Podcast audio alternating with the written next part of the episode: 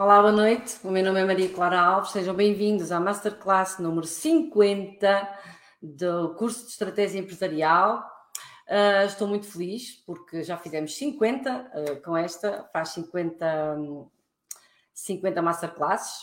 Uh, espero que esteja tudo bem convosco. Na semana passada, como já vos tinha dito, não era possível estar online porque estive em Paris na, na sede da Unesco a participar no Transforming Education Summit, que também será em, em Nova York em setembro. Foi fantástico, gostei imenso, uh, muito bem organizado e hum, revelou-se bastante a preocupação de muitos países, nomeadamente muitos ministérios da educação, que estavam lá representados, praticamente de todo o mundo, uh, e que uh, revelam essa preocupação a nível da transformação uh, da educação e também ao nível da transformação digital, que toda a gente sabe que é, é a atualidade, não é?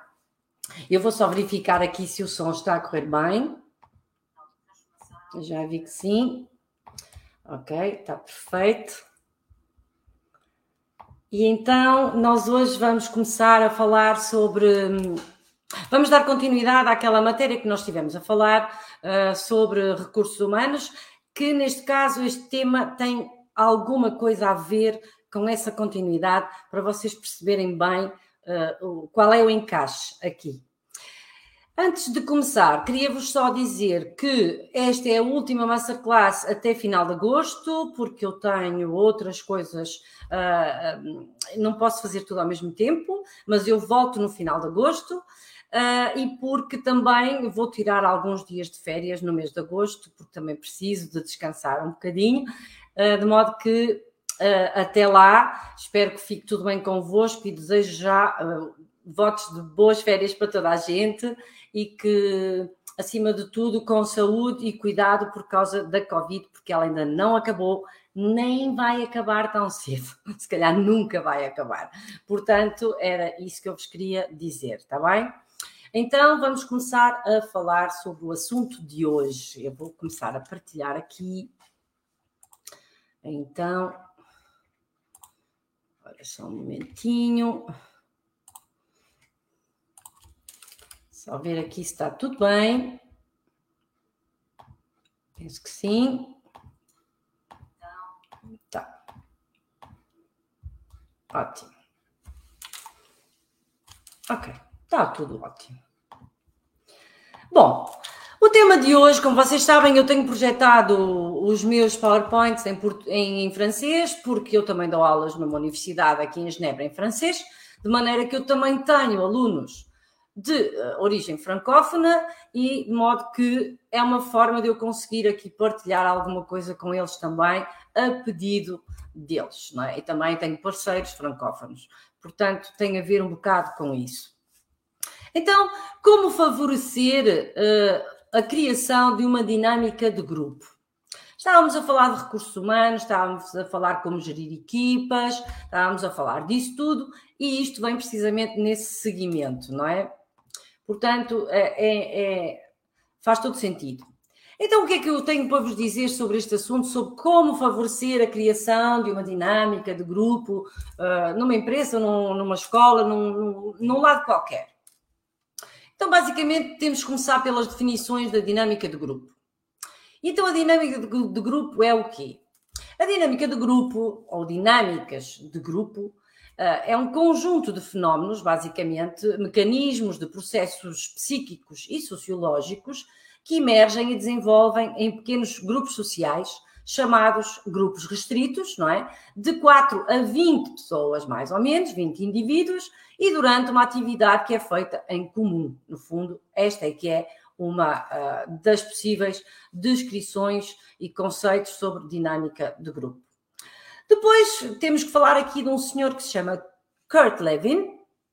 Este senhor, que é um psicólogo alemão, uh, que nasceu em 1890 e faleceu em 1947, ele esteve na origem desta teoria da dinâmica de grupo e através da qual ele enfatiza, neste caso, a melhoria da, da eficiência individual uh, e social uh, do grupo, é? uh, nestas atividades em comum. Então, um grupo é o quê? Um grupo, bom, um grupo é, antes de mais, é mais do que uma pessoa. Portanto, dois, duas pessoas já são um grupo. Isso que fique bem claro. Uh, mas neste caso, vamos aqui uh, abranger ainda mais um pouco a situação. Então, um grupo é uma associação de indivíduos interagindo uh, num determinado contexto, não é? Uh, e buscando sempre objetivos em comum. É isto. Uh, os indivíduos adotam então papéis, não é? E submetem-se a normas. Por isso é que há um grupo, não é? Perdão. E compartilham os seus valores e realizam então ações no âmbito do grupo ao qual pertencem. Neste caso. A força desse grupo está naquele sistema que se chama de interdependência. Peço desculpa. De acordo com uh, Kurt Levin, os pontos fortes uh, de um grupo equilibram-se naturalmente e contribuem assim para a sua dinâmica.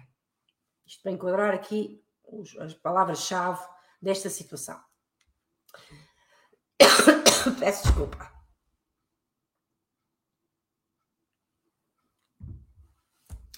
é o cigarro. O cigarro é terrível. Deixem de fumar. Então, uh, o sentimento é um sentimento de pertença, de solidariedade, de troca, troca de ideias, troca de partilhas, não é? Que permitem orientar a ação do grupo em duas direções, basicamente. Ou seja, a sustentabilidade da sua existência, da existência desse grupo, não é? E o alcance dos objetivos estabelecidos pelo mesmo grupo. Ok? Portanto, segundo o livro uh, Exercícios Ludopedagógicos para a Formação Saber, uh, que é de Thierry Beaufort, uh, para envolver os alunos nesta matéria, não é? das edições ESF Ciências Humanas, a coesão de uma equipa ou de um grupo pode ser percebida pelo grau de confiança estabelecido entre os vários membros bem como pela sua eficiência da sua operação. É assim que ele define. Então, o objetivo durante o trabalho do grupo ou subgrupo é determinar as relações afetivas, papéis e os estatutos dos alunos. Basicamente é isto. É também identificar e ajudar a resolver conflitos dentro do próprio grupo, já falamos sobre isto. Para quê? Para otimizar o trabalho e o clima de trabalho do grupo, não é? Uh, isto é muito importante, porque um grupo só vai funcionar se houver esta dinâmica, não é? As dinâmicas de grupo, então, às vezes também são acompanhadas uh, pela chamada regulação do grupo. Que no fundo é interessante observar como é que ele próprio se autorregula, neste caso, não é? E certamente é mais fácil até deixar um grupo resolver as suas diferenças por meio dos seus componentes, do que ter, por exemplo, uh, nós mesmos, cada um tentar regulá-lo. Não, temos que trabalhar em equipa. Nesse mesmo livro, não é? Portanto, nesse mesmo livro uh, podem encontrar várias atividades para oferecer aos alunos, já agora uh, recomendo, porque ele é muito bom, efetivamente, é quase uma bíblia das dinâmicas do grupo, não é? E é interessante observar, então, é, todos estes trabalhos. Nesse livro, é um ótimo livro, por exemplo, para trabalharem com alunos, no caso de serem professores ou formadores. E com efeito uh, para cada exercício, até para empresas, até para empresas, para equipas empresárias, empresariais. Com efeito, para cada exercício há uma indicação de uma certa categoria, a configuração da mesma, o equipamento a utilizar, as dificuldades que podem encontrar, a duração da própria, do, da própria dinâmica do grupo utilizada e o número de participantes por cada grupo. Daí que eu esteja a recomendar este, este livro.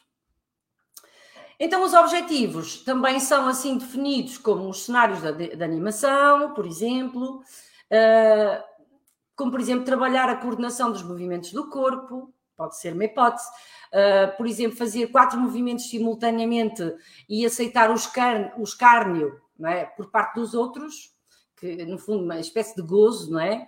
a ver qual é a nossa maneira de gerir isto.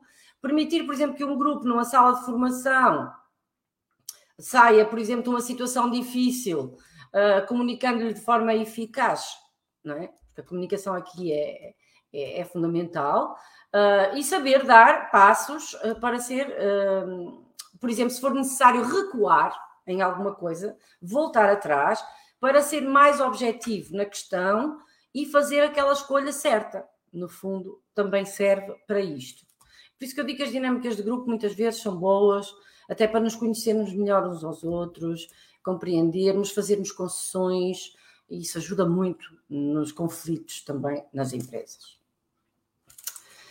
Portanto, neste livro, um, no livro, uh, outro livro, neste caso, como comunicar com os aprendizes, com as pessoas que estão a ouvir, os formandos, etc. Bom, aqui existe um livro chamado Intervenção no, no, no Treino, na Formação, as 12 Chaves para Preparar, Animar e uh, Avaliar, de Jean-Paul Martin e Émile Savary, das edições Chronique Social de 2017, e onde encontramos informações muito precisas sobre dinâmicas de grupo, uh, basicamente o que é, o que é que traz, como criá-las e, em particular, uh, mesmo em situações muito particulares, qual é a ligação que isto tem com a comunicação, etc. Deste modo, podemos então confirmar que para haver uma boa dinâmica de grupo uh, é essencial comunicar sempre de forma o mais adequada possível, uh, sendo muitas vezes benevolente com os alunos. É preciso um bocado isto. Neste caso, o formador ou formadora ou professor uh, prontamente considerará que a comunicação uh, é exatamente como ele diz, porque foi confirmado, não é? Mas não basta dizer, nunca se esqueçam aqui de um detalhe. Muitas vezes é a forma como se diz que é isso que muitas vezes provoca conflitos desnecessários também, ou a não aceitação, neste caso, de algo, não é? Portanto, é muito importante como comunicar o conteúdo de algo, não é? Então, nós comunicamos uh, também através do olhar, nós comunicamos através do corpo, o nosso corpo fala, não é? Uh, da maneira como vestimos, nos apresentamos, uh, dos equipamentos que colocamos à disposição das pessoas, ou seja, tudo é comunicação, percebem? Portanto, aqui uh, não há muita volta a dar. Se temos todas estas ferramentas para utilizar, temos que as utilizar. É? Então, como comunicarmos de forma calma e eficaz? Bom, um formador bem preparado, antes de mais, tem que ser receptivo, tem que ser presente, tem que ser atencioso, tem que ser benevolente quando é necessário, não é? Não é benevolente no sentido de ser libertino, deixar fazer tudo, não. Benevolente no sentido de aceitar, partilhar, às vezes também fazer concessões, não é? Faz parte. E assim sim, esse formador ou formadora terão maior chance de criar excelentes dinâmicas de grupo, porque eles sabem que são escutados, não é? E essas conexões serão então feitas com a, com, na base da confiança e do respeito. E os alunos assim também comunicarão muito mais facilmente. Percebem? Portanto, quando o objetivo é criar uma boa dinâmica de grupo, o formador tem que assegurar várias coisas. Tem que se certificar, tem que observar, tem que questionar, tem que animar as sessões, tem que avaliar, tem que fazer um projeto de grupo, por exemplo, tem que reformular questões, tem que regular muitas situações, ter aqui um papel de regulador, tem que resolver, seja qual for o conflito, tem que conseguir resolvê-lo da melhor forma. Portanto, ele, no fundo, tem toda esta responsabilidade, certo? E tem que dar um exemplo. Não está aqui, mas eu posso vos dizer, porque assim, se eu não der o exemplo, como é que eu vou exigir dos outros que o feedback seja positivo? Behavior bounds behavior, ou seja, comportamento gera comportamento. Se o meu comportamento for positivo, provavelmente a resposta do outro lado vai ser positiva. Se o meu comportamento for negativo, provavelmente eu vou obter uma resposta negativa. Então, se eu sei disto, eu tenho que evitar. Eu tenho que usar todas as ferramentas possíveis para que isto não aconteça ou minimize, no mínimo, algumas situações. No fundo, é isto. Portanto, ainda sobre a questão da comunicação calma e eficaz, eh, não existe dinâmicas de grupo sem isto, não é? Portanto, um ambiente de trabalho agradável promove sempre interações entre os vários participantes, sem exceção, sem exceção, toda a gente tem que ser envolvida, não é? E com efeito, se o formador ou formadora organizar criteriosamente o espaço, por exemplo, utilizar os materiais de curso, sem identificar, por exemplo, uh, uh, ou seja, sem ser pretencioso no sentido de começar já a julgar A, B ou C. Não, nada disso. Ele tem é que, no fundo, identificar as necessidades do grupo. É para isso que ele lá está, não é? E identificar eventuais problemas logo desde o início para que depois possa criar uma dinâmica de grupo e, e que essa dinâmica venha a ser sólida. Porque a vida do grupo prossegue em muitas fases. É? Há sempre uma fase inicial, há sempre uma fase intermédia, há desistentes pelo meio, é perfeitamente normal. Uh, há aqueles que nós vamos repescar e de repente parece que renascem das cinzas e dão tudo. Quer dizer, temos que aqui explorar ao máximo todas as potencialidades, não é? Portanto, há períodos, há períodos aqui de cooperação, há períodos de afastamento, há períodos de tensão, de alta tensão, que temos muito que evitar, não é? E se essa dinâmica então for boa, o grupo vai continuar a ser unido, mesmo que haja divergências, certo? Portanto, se repararmos aqui nesta pirâmide da aprendizagem e se virmos aqui qual é a percentagem de retenção em relação à comunicação é? e o nível de implicação que está aqui do lado direito, portanto, no método de, de, de ensino, na, na, na pirâmide da aprendizagem, 5% só é que é magistral, 10% para a leitura, 20% para o audiovisual 30% para a demonstração, 50% para discussões em grupo, 75% exercícios práticos e 90% utilização imediata da aprendizagem e ensinar os outros. Ora, o coaching, que é no fundo um acompanhamento mais personalizado de A, B ou C, compreende principalmente aqui estas últimas. Ora, a percentagem é enorme, por isso é que o coaching é muito importante. Muitos formadores são coaches não é por acaso. Muitos formadores se formam em neurolinguística, uh, em neuropsicologia, precisamente porque o comportamento humano é muito importante aqui. E se nós dominarmos esta matéria, também saberemos um bocadinho como facilitar a vida aos, aos, às pessoas do grupo e, ao mesmo tempo, retirar deles o máximo sumo possível uh, bom para que as coisas aconteçam, certo? Portanto, ter em conta aqui a especificidade de um grupo, neste caso de adultos. Bom, o formador aqui, neste caso dos adultos, não tem propriamente como prioridade uma missão educativa. Estamos a falar de adultos, certo? Um adulto, quando vai para uma ação de formação, por exemplo, ele, não, ele, ele espera, sim, que o formador tenha o domínio da matéria, eh, que saiba à partida mais do que ele, porém, a sua missão não é essa. Um adulto, quando paga, por exemplo, uma formação, ele quer um objetivo muito preciso. Enquanto que um jovem pode ainda não saber muito bem o que é que quer, um adulto sabe. E é por isso que ele vai. Portanto, nós temos de ter essa consciência deste lado de cá, não é? Portanto, consequentemente, o, comportamento, por exemplo, desagradável ou descortês, neste caso, não gera comentários hum, sistematicamente, certo? Uh, as pessoas aqui assumem as suas responsabilidades uh, e assumem também as suas ações, porque estamos a falar de adultos. Então, estamos a falar, a falar aqui, por exemplo, de atrasos de pessoas, uh, pessoas multitarefas, alguns tagarelas ou algumas tagarelas, também acontece, que processam simultaneamente também as suas mensagens, certo? Temos que saber gerir isto, tudo isto. E hum, fazer observações, neste caso, é posicionar-nos como uma espécie de pai eu diria pai em relação a uma criança, não é? Eh, há situações caricatas e o participante provavelmente não quer desempenhar o papel de uma criança, uh, ou então, às vezes, acontece que parece uma criança rebelde. Portanto, nós temos que estar preparados para todo este tipo de situações, todas estas situações. Se, entretanto, por acaso, um desses adultos formandos se sentir perseguido, por exemplo, essa observação já vai constituir uma entrada no triângulo daquilo que nós chamamos drama. E aí é muito complicado de gerir.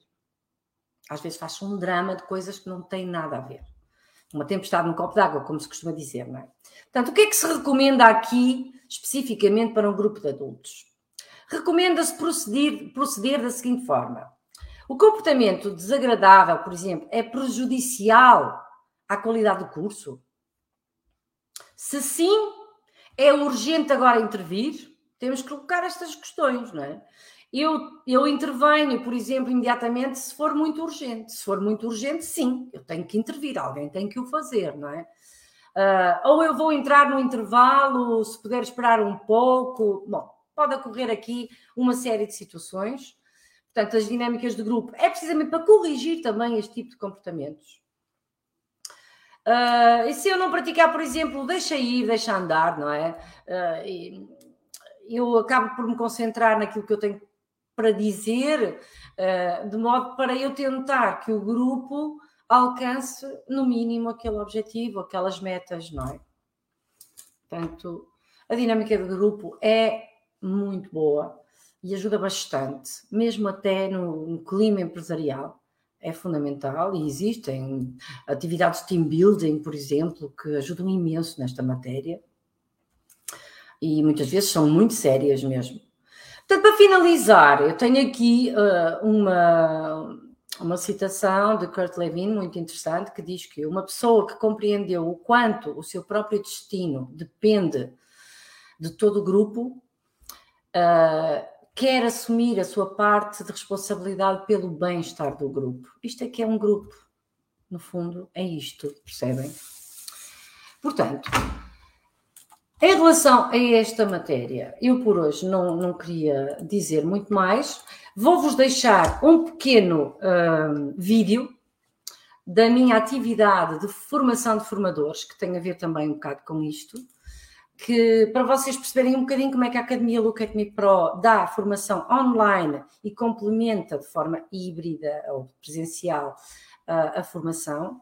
Uh, eu vou-vos deixar, só para vocês terem uma ideia. Como vocês sabem, eu tenho um projeto de formação em Santo Meio Príncipe, uh, provavelmente ainda no final deste ano, no início do ano que vem, abrirá também no Ghana em Acre, e, e portanto eu vou-vos deixar aqui um bocadinho da minha atividade para vocês perceberem como é que a Academia Look at Me Pro trabalha com o grupo de formandos online e depois presencial. Pronto, é uma pequena apresentação que eu vos deixo aqui. Espero que tenham gostado destas 50 masterclasses. Eu, para mim foi um prazer enorme. Voltarei então no final de agosto, prometo, ok? E deixo aqui um grande beijinho para todos e deixo então o pequeno eh, vídeo, um pequeno 15, 16 minutos, se tiverem paciência, para perceberem um bocadinho como é que funciona a minha atividade da Academia Academia Pro. Está bem? Então, um beijinho para todos e para todas, tudo de bom para vocês, boas férias e protejam-se por causa da Covid. Tchau.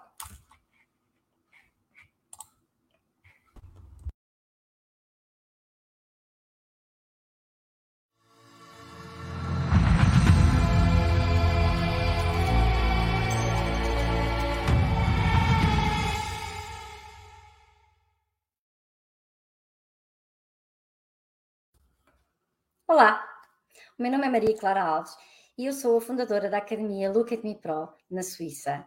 Sou também a parceira da Universidade de São Tomé e Príncipe e do SIMPROF, o Sindicato Independente dos Professores de São Tomé e Príncipe. Hoje vamos dar início à apresentação do vosso curso de Formação Pedagógica Inicial de Formadores e Professores.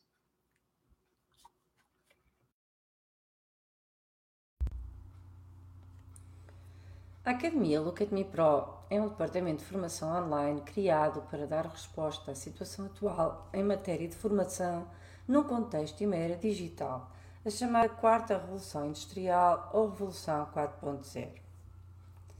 Este tipo de formação é o futuro e, como podemos constatar neste momento da pandemia Covid-19, muitos foram os que se forçaram a desenvolver as suas habilidades tecnológicas. A revolução digital é agora uma necessidade e, mais do que uma tendência, ela já é uma realidade. Graças à globalização, novas tendências emergem e temos de estar atentos para não nos tornarmos em algo que uma parte da comunidade científica apela de inúteis numa sociedade em constante mudança. Não porque somos verdadeiramente inúteis, mas por não acompanharmos simplesmente esta evolução. Pessoas, governos e empresas devem acompanhar esta mudança. O mundo profissional precisa de saber lidar com a inteligência artificial para poder encontrar as soluções para as necessidades sociais e da indústria. Esta transição entre a era do humanismo e do pós-humanismo precisa de ser bem